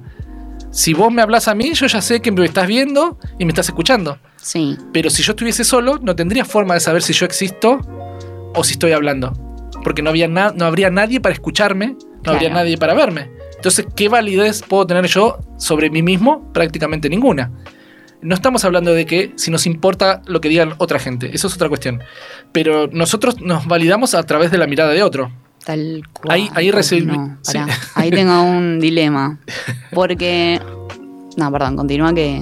No, no pasa nada. Ah, Eh, a eso voy, viste, que si, vos- si yo no tuviese acá al operador del otro lado, a que le agradecemos la buena onda, este y a las chicas de piso acá, que me están levantando la mano.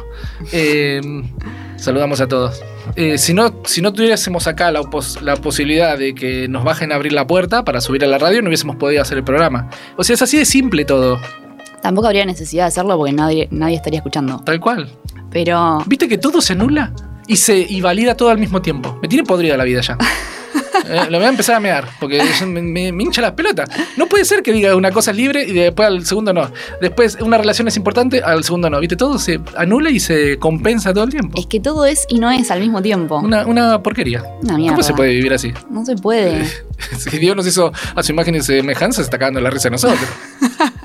Es parte del truco. Es parte del truco, claro. Para hacer de cuenta que, que no existe nadie. Claro.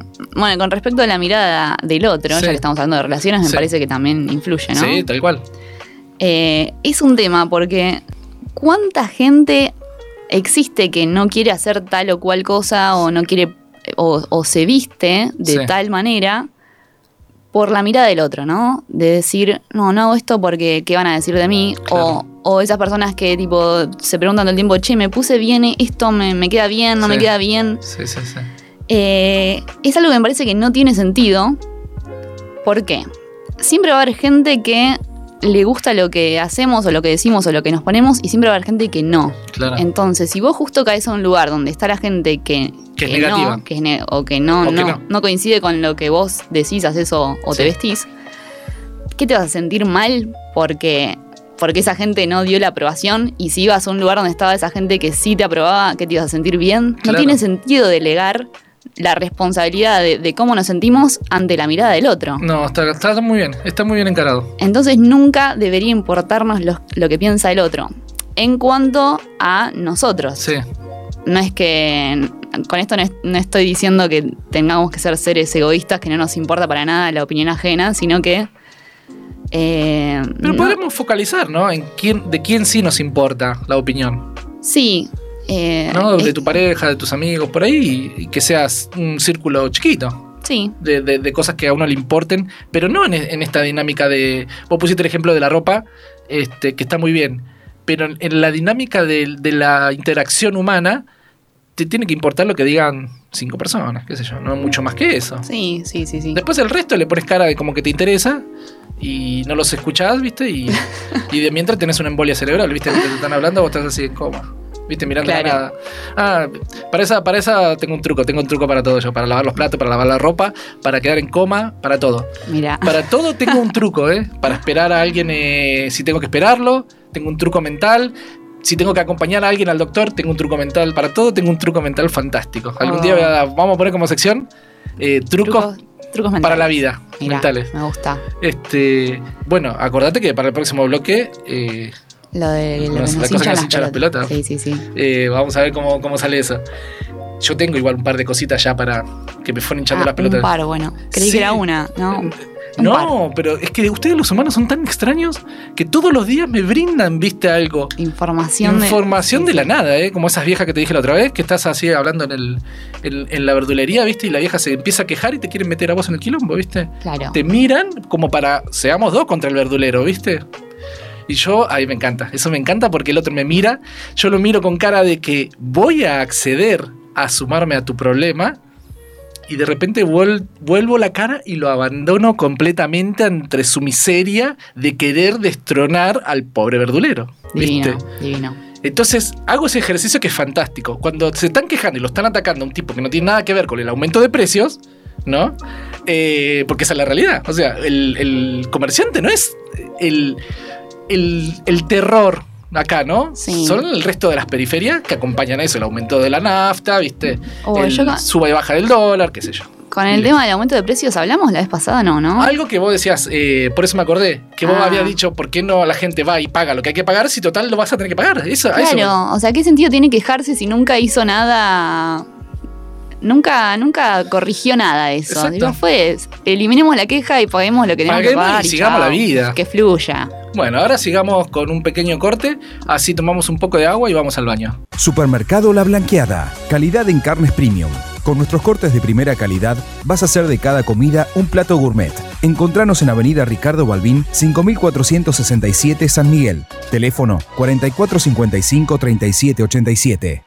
Viviendas Tower. Calidad y rapidez a la vanguardia en la construcción de viviendas. Encontrá tu nuevo hogar desde 15 mil dólares. Visita nuestro sitio web en viviendastower.com.ar o comunicate al teléfono 11 68 24 94 47.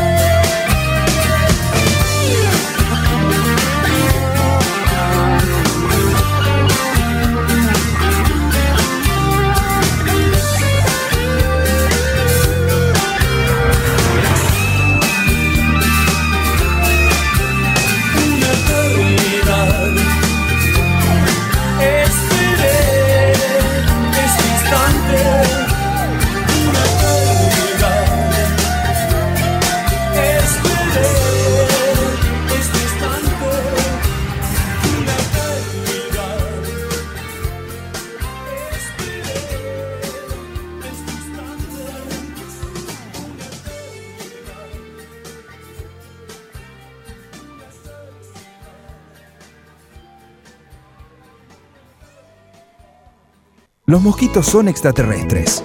Con Mica y Sergio, en Radio Online La Madriguera, los viernes de 13 a 15.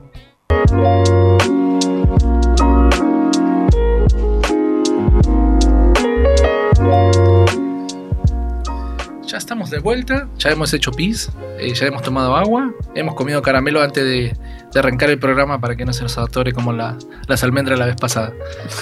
Eh, seguimos con este tema de las relaciones y no, no hemos salido mucho de, de lo amoroso aparentemente. ¿Qué nos queda con, con el resto de las relaciones? Con las relaciones eh, de trabajo, por ejemplo. Eh, ¿Cómo encajaría ahí uno en esas relaciones? ¿Se puede tener una buena relación de trabajo con todo el mundo? ¿Es imposible? Eh, ¿Es necesario tener relaciones con todo el mundo? ¿Vos cómo lo ves? Yo creo que es necesario. Eh, Tener una buena relación siempre va a ser más efectivo Obvio. y, y más beneficioso para todos. Sí, no sé si es posible tener una relación buena con todo el mundo. Creo que también tiene que ver con uno mismo, ¿no? Sí. Pero pasa en los trabajos que de repente hay uno que le cae bien a todos, Sí. ¿no? Y, y el opuesto, ¿viste? Sí. El, el antónimo de ese, que el que les cae mal a todo el mundo. Y, ¿y cuál de las dos será más fácil de sostener, no? ¿La relación positiva o la negativa? O sea, esa persona que no le cae mal a todo el mundo, vos ya sabes que el tipo es así, la mina es así, y... ¿Y qué hacemos con eso? ¿Qué se puede Ah, hacer? A uno no le hablas y al otro sí. Claro.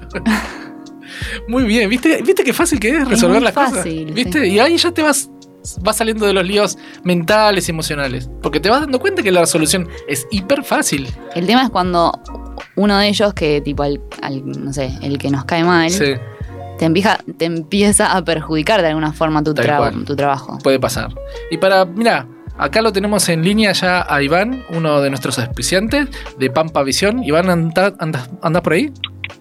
Sí, sí, ¿Qué haces, vieja? ¿Cómo estás? Hola. todo espectacular. ¿Y ustedes? Bien, por acá, acá estamos con Mika, que, que ustedes no se conocen, pero bueno, me conocen a mí, que yo soy el más importante de todos. Eso. ¿Cómo andan por ahí ustedes? Y acá estábamos trabajando bastante, por suerte. Eh, nosotros estamos hablando hoy de las relaciones humanas de, toda índole. Y qué mejor para hablar con uno de nuestros auspiciantes, que es Pampa Visión. Son unos amigos que tienen una óptica hermosa acá en Recoleta. Ahora nos van a dar más info, igual están en, nuestras propagandas de, los cortes. Eh, ¿Qué mejor para preguntarles a ustedes, que son una pareja de, de amigos trabajando juntos? ¿Cómo, ¿Cómo se lleva eso? No, la verdad que gracias a Dios espectacular. Somos dos amigos desde muy chicos. Eh, vivimos juntos desde siempre. No, nuestros padres se conocen porque somos vecinos en La Pampa. Claro. Y la verdad nos agarró la locura de venirnos los dos a Buenos Aires y empezamos a armar nuestro proyecto, gracias a Dios. Y la verdad, genial entre nosotros. Bueno, ahí, ahí nos conocimos, nosotros de vecinos fuimos, ¿te acordás? Yo tenía la y- Exactamente. Y ahí me empecé a meter en, en el medio de ustedes dos.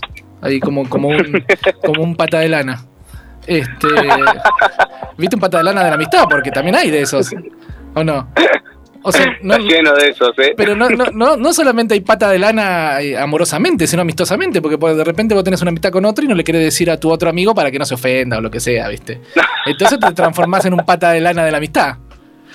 No, la verdad que acá no pasa, pero bueno. ¿Cómo no pasa? Estoy me en otros metí ahí. lugares. Yo me metí ahí entre medio de ustedes dos. Este, y bueno, ustedes tienen hace cuánto que tienen la óptica. Nosotros lo tenemos hace seis años ya la óptica con el laboratorio. Claro. Eh, Y ahí donde nosotros que- nos conocimos, ahí en, en Recoleta también. ¿Hace cuánto que estuvieron ahí?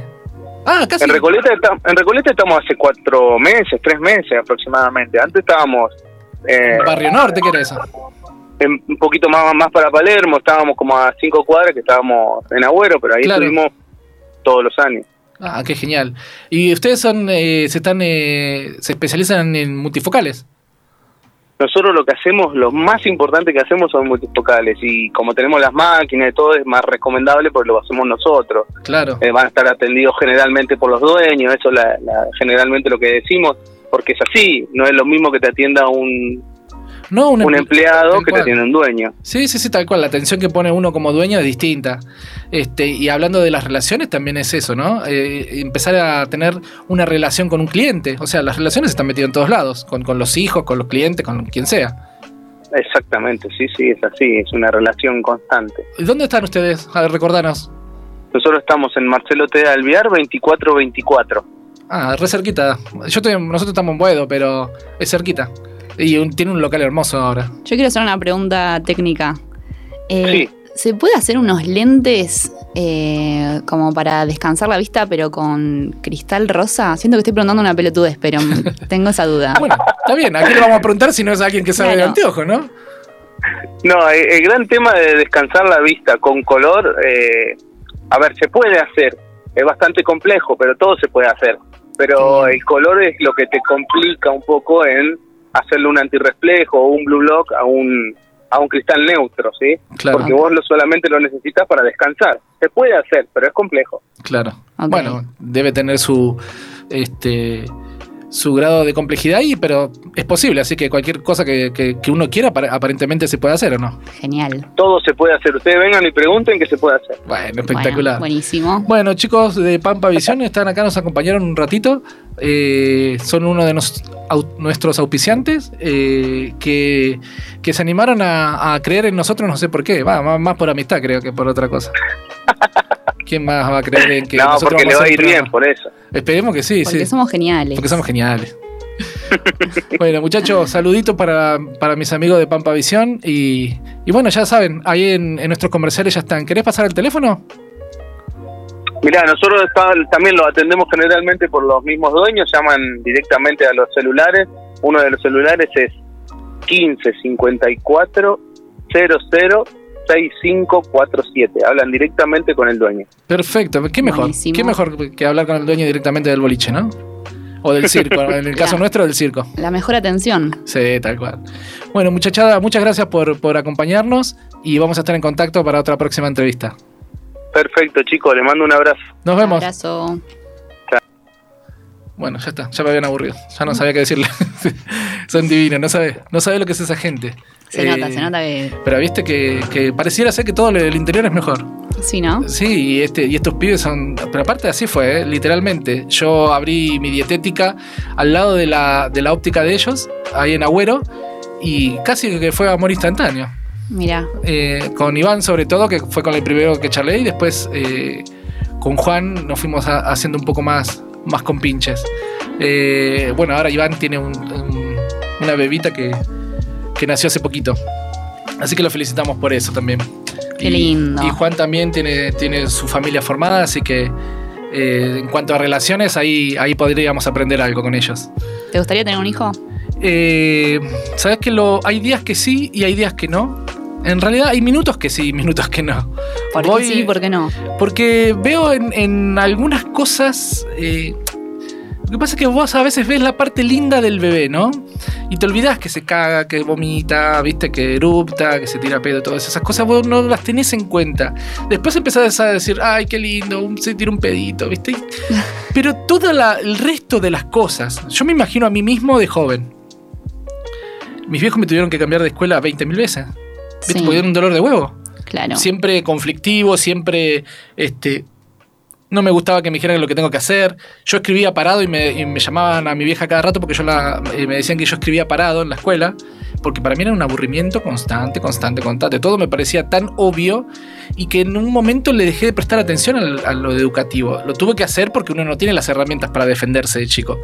No, no le dice a los padres, eh, yo no quiero ir a la escuela y mandás una reflexión filosófica que no te la pueden contradecir. No, viste, vos decís, yo no quiero ir a la escuela porque eso es lo que te sale. Claro. Pero yo vi- vivía en una prisión en la escuela Mm. y me tuvieron que cambiar cien mil veces de escuela. Entonces yo me imagino yo tratando de vivir esos problemas, ¿viste? Porque vienen, no es que uno sea mala persona, es parte de la adolescencia muchas de estas cosas, Sí. ¿no? De la revolución hormonal. Entonces, eh, no me imagino batallando con esas cosas. Probablemente no me pase con la gravedad que le pasaron a mis viejos, probablemente, porque yo ya tengo otro tipo de conocimiento, pero la realidad es que vos nunca puedes estar acorde a lo que está sucediendo en la vida de un joven. Porque vos tenés 45 años como tengo yo y tu hijo tiene de repente 12. Entonces, ¿qué, ¿de qué podemos hablar en conjunto? Nada, porque hay, dos generaciones de por medio. Y pero vos le, le podés enseñar todo lo que aprendiste por experiencia. Sí, pero no sé si le sirve de algo. ¿Cómo no? Por le puedo enseñar a cruzar la calle.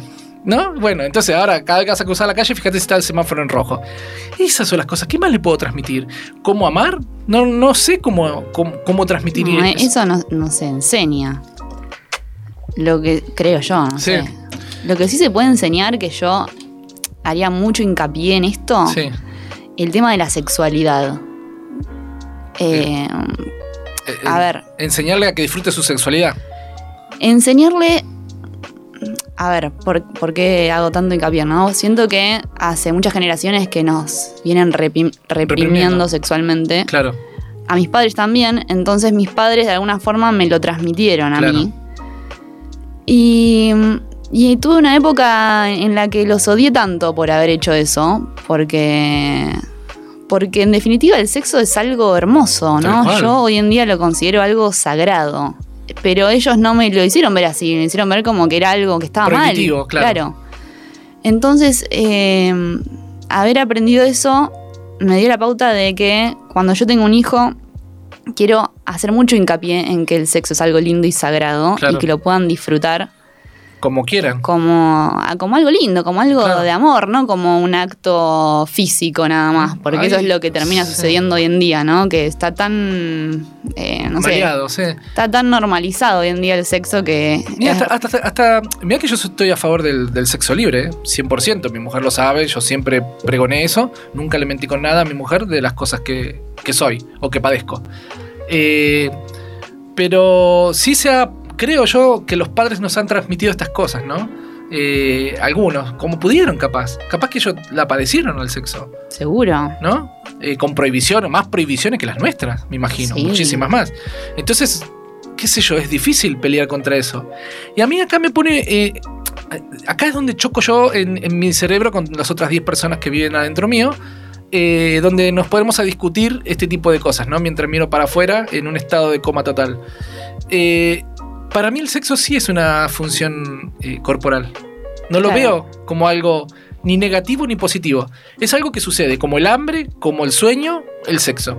Así lo veo yo y no le pongo énfasis a, a la relación sexual. Claro. Para mí hacer el amor, por ejemplo, es otra cuestión distinta a tener sexo. Yo puedo tener sexo, pero hacer el amor es eh, cortarle las uñas de los pies a tu mujer, Ah, eh, prepararle No- la ducha, No tenía idea de esa parte. prepararle la ducha para que se bañe. Yo le preparo el desayuno todos los días a mi mujer y la cena todas las noches. Entonces, yo creo que ahí uno hace el amor. ¿no? Cuando, tú, cuando agarra mi mujer el plato y lo lame todo porque quiere otro plato más, ¿viste? Y ya no hay más. Este, esa es una demostración de amor, que lo hemos hablado nosotros. Que, el ot- que otro humano me permita que le cocine, me parece que es un acto de amor y de entrega total. No hay otro, otro más fantástico para mí. El sexo es una cuestión es un componente, no lo, no lo veo como algo esencial. Me, me- me produce muchas veces más placer ver que mi mujer se acaba el plato con una comida a la que a mí me llevó tres horas de elaboración y ella se la terminó en tres minutos. Me parece fantástico, Sí, ¿no? Y ese es el amor puro. comprendo. Pero bueno, puede estar el, el amor legado a lo sexual, mucho mejor todavía. Obvio. Eh, y ahora, eh, ya tuvimos una, eh, una, más o menos una visión de lo que es el, eh, las relaciones de trabajo y de pareja y de amigos. Mira, estos chicos de Pampa Visión trabajan, son amigos, hacen casi todo juntos. Sí. Y tienen cada uno su familia, ¿viste? Y se complementan en eso también.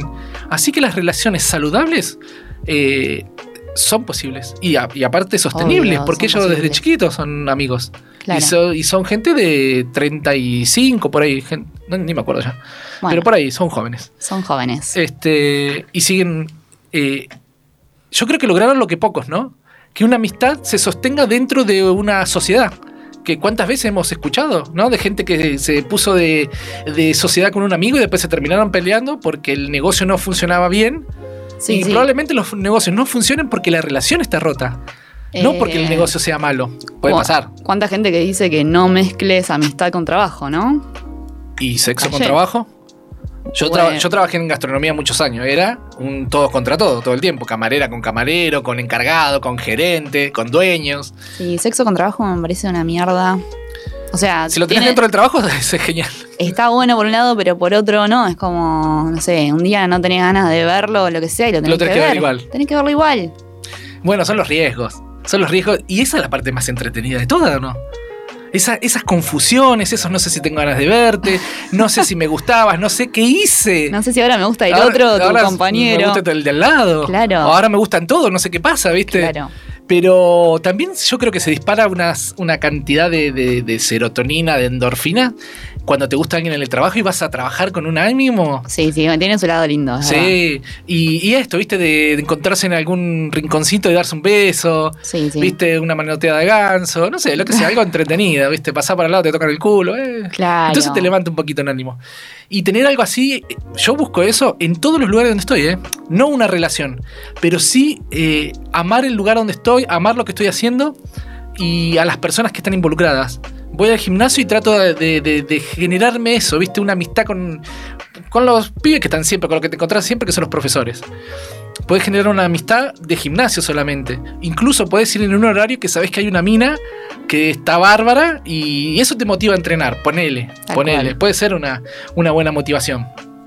Eh, qué, qué cagada cuando vos te preparás todo, vas al gimnasio hermoso y el otro no aparece. Oh, eso es un garrón. Me ha pasado. Y sí, ¿viste? Porque es que vos te- no es que te enamorás de alguien en el gimnasio, te gusta, fin. Sí. Y no es, no es otra cosa, ¿viste? Porque probablemente el otro, en, en el caso mío, por ejemplo, eh, las minas que están buenas eh, son todas como solperes, ¿viste? Son para un tipo medianamente común, eh, lo ves muchas veces inalcanzable. Pero por lo menos le sacamos un poquito del gusto, nos sacamos eh, observando, ¿viste? Al otro. Eh, no, no, no, tampoco esta forma obsesiva o como, como suelen decir eh, pajeros, ¿no? Es, es disfrutar de que, otra, de que otro hermano humano es hermoso. Pajero. Nada más. Para mí es pajero. Para ¿no? pajero. Sí. Todas las mujeres dicen lo mismo. ¿Sabes que me ha traído muchos problemas a mí? Porque todas mis relaciones eh, buenas son con mujeres. Yo no me siento muy cómodo con varones. Todas mis amistades, siempre la mayoría y las que duraron más, fueron mujeres siempre. Porque ahí es donde yo me siento cómodo en ese terreno. Hablando con mujeres. Me, me parece. Yo soy un gran amador de las mujeres. Me pare- yo no entiendo a veces a los tipos. Esto está todo relacionado con las relaciones, aunque no lo creas. ¿eh? Sí, sí, sí. No puedo entender cómo un tipo se queja de su mujer. ¿Viste? No puedo entender cómo un tipo se queja de una mina. Yo no puedo entender eso. Cuando no hay nada para mí más formidable que estar al lado de una mujer. Las 24 horas podría estar al lado de mujeres. Todo el tiempo. Porque son geniales, porque son eh, femeninas. No sé cómo explicarlo. Yo veo a una mujer atándose el pelo y para mí es poesía en movimiento. Qué amor. Pero es hermoso. La otra vez hay que tener cierto recaudo, ¿viste? Porque quedas como un jeropa. Pero vos ves a una mujer atarse el pelo o soltarse el pelo y me parece de lo más formidable del planeta. Y, y cuando lo podés ver en alguien constantemente, ¿no? Eh, alguien que vos conocés, con- que podés ver medianamente regular, y se te empieza a transformar en un valor, eh, todo ese conjunto es fantástico. O sea, estás al lado de alguien que te cae bien, es linda, y encima se ata el pelo delante tuyo, ¿qué más puede pedir? O sea, nada más, un, un tarte dulce de leche en la cara, porque no hay nada más dulce, me parece. Yo meto el pelo y soy muy fea, así que nunca me lo ato. Te puso una cara dura, Te juro, boludo. qué hambre. Si quiero levantar en el gimnasio, tengo que usar otras técnicas. Bueno, vos presentate nomás. Sí. Che, volviendo al tema de las relaciones, Sí. ¿sabes que me quedé pensando el otro día en esto que dije de Britney? Sí, me acuerdo. Bueno, Terrorífico igual. terrorífico, pero ¿sabes qué? Me, me sentí un, poco, un poquito mal por lo que dije, ¿Por porque qué? solo vi el lado malo. Y la realidad es que el padre de Britney es un padre. Y dentro de, esa, de eso que está haciendo, Mm. también hay amor, ¿Será? sí. Porque capaz verdad- que el tipo de verdad la quiere salvar, ¿no? En verdad la está protegiendo ¿Será? de ella, misma, De ella misma. porque ella quiere salir a decir un montón de cosas y sabe cuál sería cuáles serían las consecuencias. consecuencias, sí, te entiendo.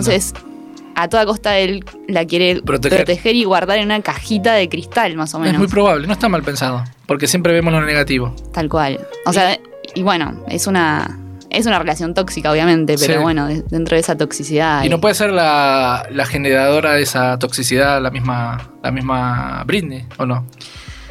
Eh, sí, pero por toda su infancia y su infancia está marcada por lo que los padres hicieron. Entonces es un medio un círculo vicioso. Claro. Hay Sí, una es una relación rara. tóxica de- como cualquier otra, Sí, ¿no? Como cualquier pareja.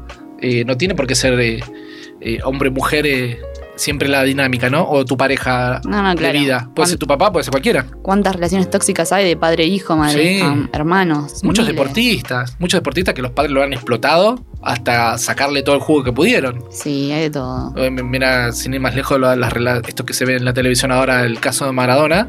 eh, relaciones tóxicas constantemente se ven ahí, ¿viste? Entre padre e hijo, entre hermanos, entre abogados, eh, todos, todas relaciones tóxicas. Sí.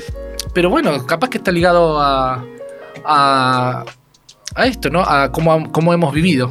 Che, yo empiezo a hablar y no me doy cuenta y ya tenemos que hacer otro cortecito. El último, sí. ¿Sí? Sí, ya estamos. Bueno, Bueno, vamos volvemos. con un temita. Eh, con Better de Andrea para subir un poquito del viernes. El ánimo. que- Sí. ¿Estamos al aire? Sí, Ah. seguimos al aire. Som- somos muy experimentados, no crean, ¿eh? Está todo esto muy está pensado. Todo planeado, Está todo sí, planeado. Estos, estos espacios en silencio. Vamos. Bueno, Oye, chicas, que nunca se les olvide. Las mujeres lo hacen mejor. They say there's something in the water that got 'em all acting so crazy. Don't know why they even bother showing up,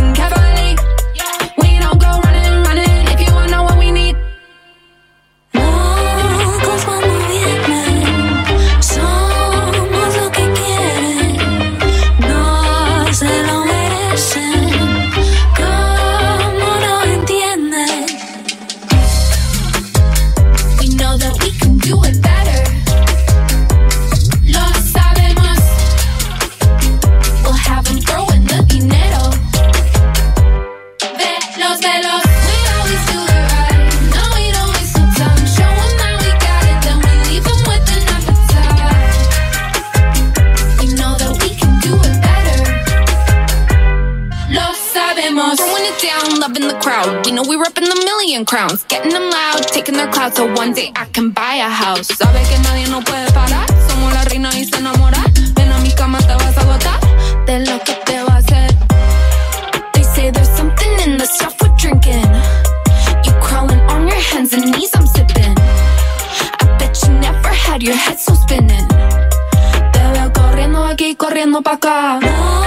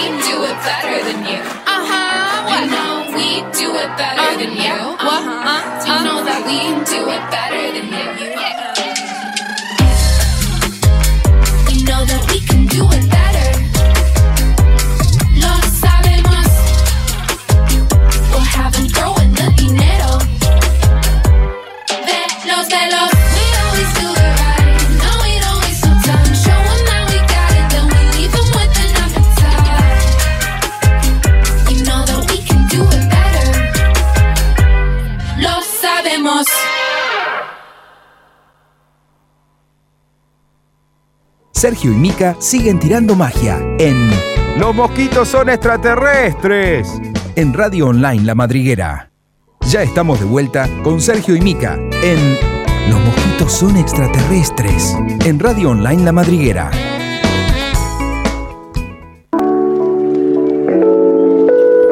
Acá estamos de nuevo.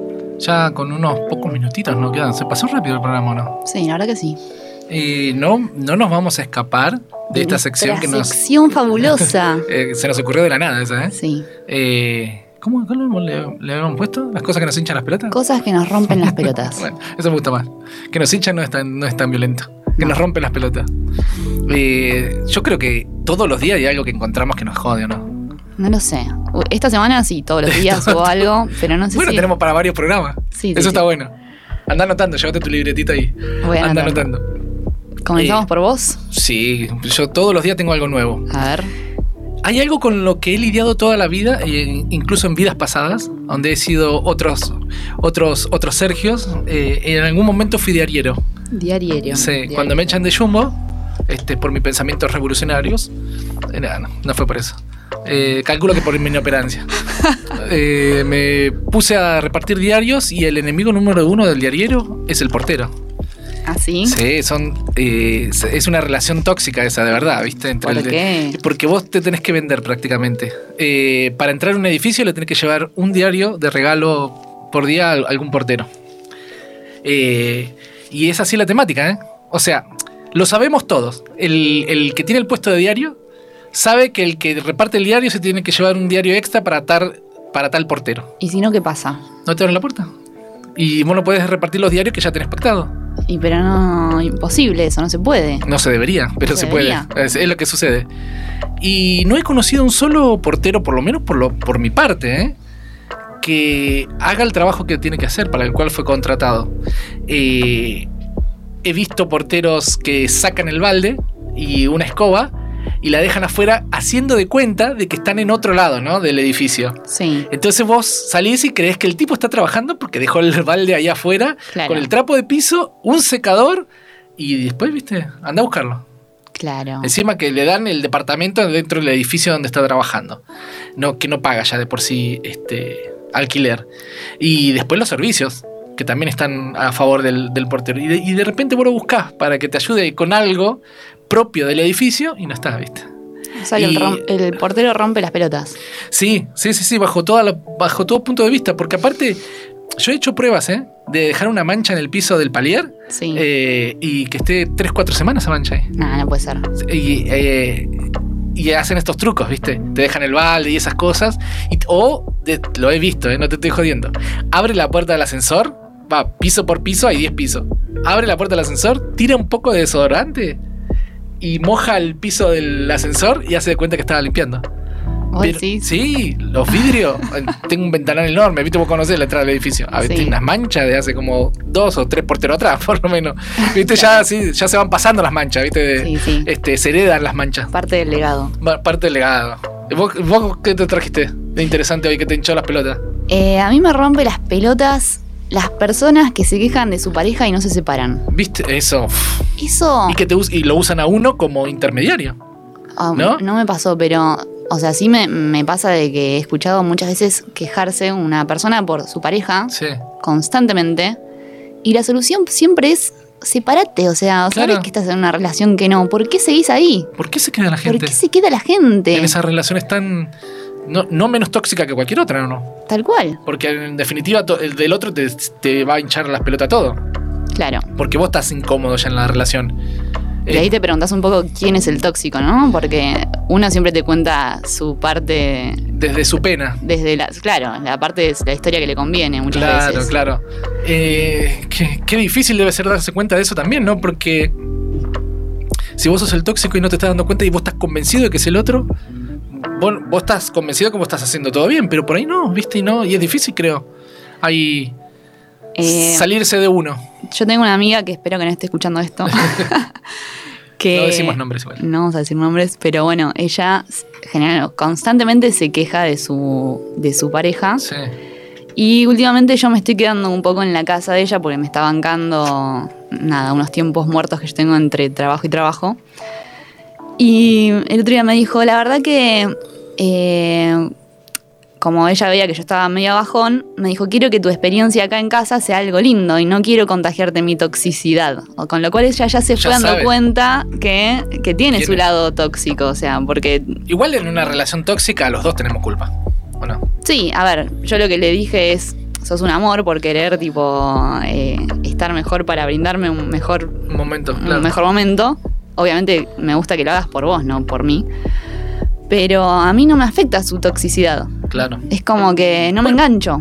Claro, pero te puede cansar en algún momento escuchar siempre lo mismo por ahí. Obvio que sí, eh, cuando entrenamos, pues yo soy personal trainer y Sí. yo la entreno a ella, eh, se la pasa hablando mal de cosas de su laburo y que odia y cuando no es de su laburo es de su novio y bla, bla, bla.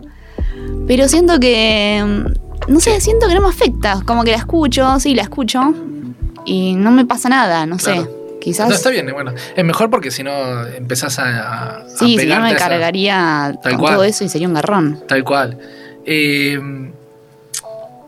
otra cosa que me hincha las pelotas son los, los periodistas, y eso que estamos acá en radio. Eh, pero no cualquiera, ¿no? Sino esos que te dicen. A ver, cuando dicen eso, te juro, me dan ganas de tirar la, la tele por el, por el balcón. Cuando escucho a un periodista, a ver, hace ese, ese gesto, hace. A ver, claro. ¿Viste? Eh, te voy a "Ah". explicar a vos que sos un mono afeitado Claro. lo que te estoy diciendo, tratando de hacer entender, ¿viste? Y eso me vuelve loco, ¿viste? No lo puedo escuchar. Igual, por ejemplo, en, en ese caso que vos decís, yo ahí veo cómo es la relación de esa persona consigo misma. Obvio. Entonces ahí es como que comprendes un poco más y, y- y no lo padeces tanto. Sí, ¿no? no, no, yo lo comprendo, no lo padezco tanto, igual quiero asesinarlo, ¿viste? Porque Claro. me vuelve loco. Que, que, que como que se ponen por encima de todo el conocimiento del planeta y vos no llegás a eso si yo no te lo explico, ¿viste? Claro. Todo eso veo en ese. A ver, Claro. Y el otro, que es fantástico, cuando se hacen la pregunta a ellos mismos para poder dar una respuesta sobre un único conocimiento que tienen. A ver. Entonces, el tipo está así hablando, ¿no? Y dice, ¿por qué sucede esto? Yo les voy a decir, ¿quién sos vos? Digo yo. Para. ¿Quién te crees que sos para explicarme algo que a nadie le interesa más que a vos? Claro. Y que donde yo te hago dos preguntas, incluso relacionado con lo que estás hablando, quedas pataleando. Para, igual yo hago eso un poco, de preguntar y responder. No quería ser tan directo. Bueno. Pero Eh, una cosa entre amigos que eh, nosotros ya sabemos cómo hablamos entre nosotros. Entonces vos ya te- tenés, por lo menos yo me preparo auditivamente con las personas que voy a hablar para hablarle de la forma en la que ellos me van a comprender. Porque yo espero que hagan lo mismo conmigo.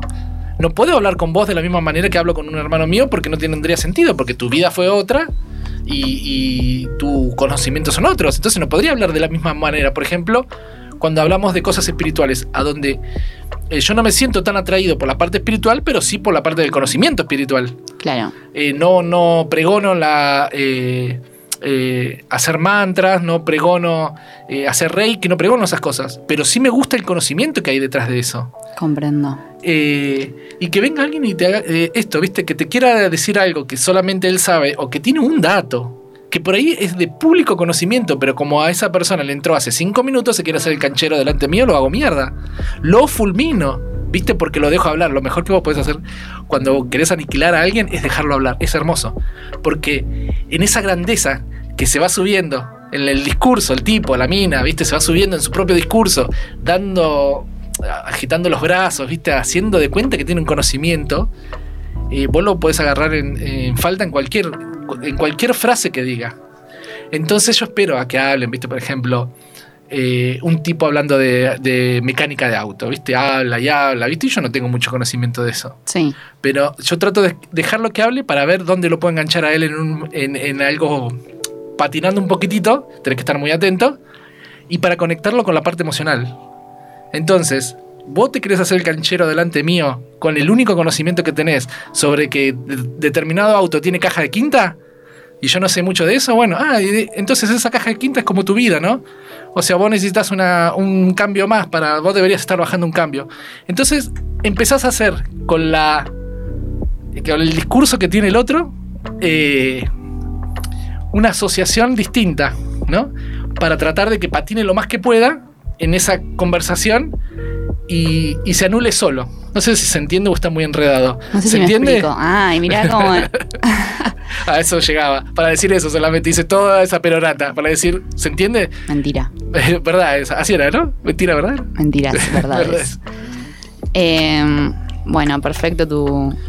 No sé si punto. muy claro o me enredé demasiado, No, pero. está bien. Pero son las cosas que a mí me divierten hacer, ¿viste? En estas cosas que me hinchan las pelotas, yo trato de al otro arruinarlo, ¿viste? Me parece perfecto. ¿Te parece perfecto Sí. que, lo, que lo deje ahí todo este, golpeado en el piso? Y me encanta cuando viene una pareja. Oh, eso es hermoso. Porque las parejas en general hacen esto que vos decías hace un ratito. Se matan entre ellos delante de uno y lo usan a uno como árbitro. Muchas veces, ¿viste? Llega una pareja y te dice, ah, no sabes lo que pasó el otro día, ¿viste? ¿Por qué no lo hablas con tu mujer? Digo yo. En Sí, vez de hay cosas a- que se hablan en privado y uno las saca ahí con, como para ser partícipe a los demás. Y a veces pasa que te metes y te dicen no te metas. Tipo, ¿y para qué hablas adelante No mío? hables. Me ha pasado, ¿eh? Si saben cómo me pongo, ¿para qué me invitan? ¿No? Se ponen a discutir tipo de algo de ellos y estoy ahí y yo tipo, bueno, opino porque la verdad que estoy acá, si no Claro. me voy. Y- O me, me compro unas papas fritas y miro la pelea. Claro, avísenme qué hago. Y cuando te metes te dicen no te metas. Y yo tipo, ¿y para qué? ¿Para qué vinieron? Claro. ¿Para qué? ¿Para me qué hablan adelante mío? ¿Para claro. Pero de eso me ha tocado un montón. Igual yo colaboro con mucha gente con esta filosofía que yo hago y he, y he ayudado a muchísima gente a, a arreglar su pareja rápidamente, ¿no? O sea, explicándole que lo único que tienen que hacer es sentarse con unos mates, unos sanguchitos de amiga y conversar de lo que nos está pasando, ¿no? Es lo más, es, es este, lo más saludable, me parece a mí. Y sí, Y hablando de relaciones, ¿no? O sea, la- las, las más importantes, las relaciones de pareja, las relaciones de familia. claro. Ahí es donde nosotros tenemos que ser 100% sinceros entre nosotros, hablarnos al corazón, si nos podemos decir lo que, quiera, lo que querramos, pero incluso con un desconocido. Vos le podés decir a un desconocido eh, algo que a vos te está molestando o que vos considerás que podría ser mejor para Sí. esa persona, pero nunca sin ser, sin ser invasivo, siempre...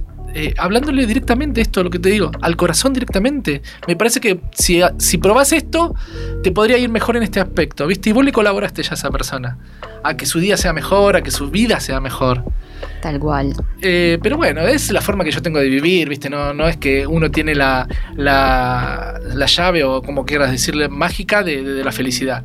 Pero si uno puede trabajar en sí mismo, en ver los errores que uno tiene, que no le gustan de sí mismo, porque eso es lo que se transmite al otro, ¿no? Ah, eh, todas tus incomodidades se terminan transformando en... en ¿Cómo? pod- Críticas, podría ser, hacia el otro también. Sí. ¿viste? Y se transforma en algo negativísimo. Lo que vos decís, ¿por qué no separarnos si, si no vamos bien? Claro. Y lo que yo te digo atrás de esto, ¿por qué no separarnos con amor? Y seguir siendo... eh, que la otra persona siga siendo tu amor. ¿Qué- ¿Por qué no puede serlo? Sí, una amistad. Que Una no se amistad. pierda la amistad. Exacto. ¿Por qué nos tenemos que separar en malos términos siempre, no? Yo siempre me separé en buenos términos, creo. Creo. Bueno, eh, continúo con mi lista de cosas Sí. que me rompen Ah, y las hay más, dale. Hay dos, tengo dos más. Una es cuando le pegan un portazo a la puerta del auto. Uy, Eso me esa- rompe mucho las mamita. pelotas. Eso para agarrar esa piña, ¿no? Mal. Pero encima a veces que no se dan cuenta y lo siguen haciendo. Y uno no quiere quedar como ortiva diciendo, che, la puerta, porque capaz que es alguien que Eh. recién estás, no sé, quizá medio, no hay tanta confianza. Que se, que se Hay que decirlo igual. Que se apure, sí, que se apure a ganar confianza porque te voy a decir que no me golpee la puerta. Claro. Con mi familia me pasa todo el tiempo, a mis hermanos, a mis cuñadas, a mi cuñado, todo el mundo. Despacito la puerta, como la de una heladera. Así la tenés que cerrar. Claro. Así de despacito. ¡Tam! ¿viste? Y el portazo, la concha de tu hermano. No te voy a pisar ahora. ¿Viste? Porque no, no puede ser que no entiendan. No puede ser. Bueno, y otra cosa que me rompió las pelotas esta semana, eh, que le dije a una, a una amiga, le digo, bueno, el jueves nos juntamos a, a desayunar, compramos algo en esta panadería, una panadería muy rica que está ahí cerca de casa. Sí. Y me dijo, ¿qué onda? ¿No estabas con dieta? Porque yo estaba haciendo esta dieta súper estricta. Sí. Digo, no, la rompí, como que ya está, ya fue todo. Sí. Y me dijo, para mí la dieta es comer balanceado y cada tanto, bueno, balanceado lo del perro no, pero tipo, bueno, equilibrado y cada Equilibrado. tanto darse sus gustos. Tipo, ¿qué me importa? ¿Qué me importa lo que sea la los dedos para vos? acá, sí, poné los dedos acá en la puerta de, te voy a encerrar con- te voy a enseñar cómo se cierra la puerta del auto. ¿Viste? Y le agarras los dedos porque no te queda otra. ¿Qué me importa? Si vos ¿Qué me importa lo que es la dieta para vos? Claro. Claro, si yo quiero ir a comer media docena de media luna, ¿qué importa? Claro. Eh, yo no, pero soy celíaco, creo que no lo dije nunca. No. Pero, eh, ¿qué me importa si vos considerás eso? Está bien, si es una charla general sobre la comida, bueno, yo creo que esto, hablemos de la comida. Igual yo creo que fue, o sea, me generó fastidio por la, por la dieta misma. Claro. Vuelvo a, a repetir todo esto que dije varias veces en el programa, pero ¿cómo influye el ánimo con la dieta? O sea, ¿cómo influye la dieta en el ánimo? Sí, sí, sí, sí. Eh, yo estaba fastidiosa por todo, entonces todo me generaba fastidio. ¿Y pero por, por qué considerabas que era vos? ¿Por la falta de azúcar? No, por el por- exceso de azúcar. Por el exceso de azúcar. Y Yo cuando- desde el sábado, Sí. porque voy a decir cómo la rompí porque... Bueno, el sábado comí a la tarde un huevo de Pascua que Sí. no tendría que haber comido, pero lo comí. Seguido de eso me comí un helado. Al otro día me levanté y comí helado De desayuno. de desayuno. Riquísimo. Riquísimo. Fui a lo de mi hermano, comí pizza. media rosca de Pascua. Eh, y desde ahí no paré, no paré. Y por eso estoy tan fastidiosa. Porque, Pero podrías retomar cuando quieras o no. Sí, pero no quiero todavía. Bueno. Quiero seguir así fastidiosa. Ah, bueno. Pero eso, eso, a eso vamos, ¿eh? Está genial. Si vos querés ese estado y lo podés sostener, ¿qué problema habría? El tema es que no lo puedo sostener porque no puedo vivir así, la verdad. Claro. Y, y también tengo. Esto volvemos al tema de las relaciones, ¿no? Porque también tengo que trabajar y dentro del trabajo hay relaciones laborales. Claro, Y yo no puedo estar fastidiosa con mis clientes. claro. Entiendo. Y no los quiero ni ver, ¿entendés? Pero Sí, sí, los tengo sí. que ver y tengo que dar clases igual. Bueno, ahí es donde- el momento donde decimos, bueno, hoy sí hago un personaje, ¿no? Claro. Y bueno, y se, y se vive como se puede, igual, no te vuelvas loca. No, obviamente, pero Todo bueno. el mundo hace lo mejor que puede, yo estoy segurísimo de eso. Que cada decisión que uno toma es la mejor que puede tomar. Y a veces eh, tenés un abanico de opciones para decidir sobre una situación y hay veces que te aparece una opción sola o dos. Y vos tenés que el- elegir entre dos. No Siempre. tenés más opciones. Siempre hay dos opciones. Mínimo.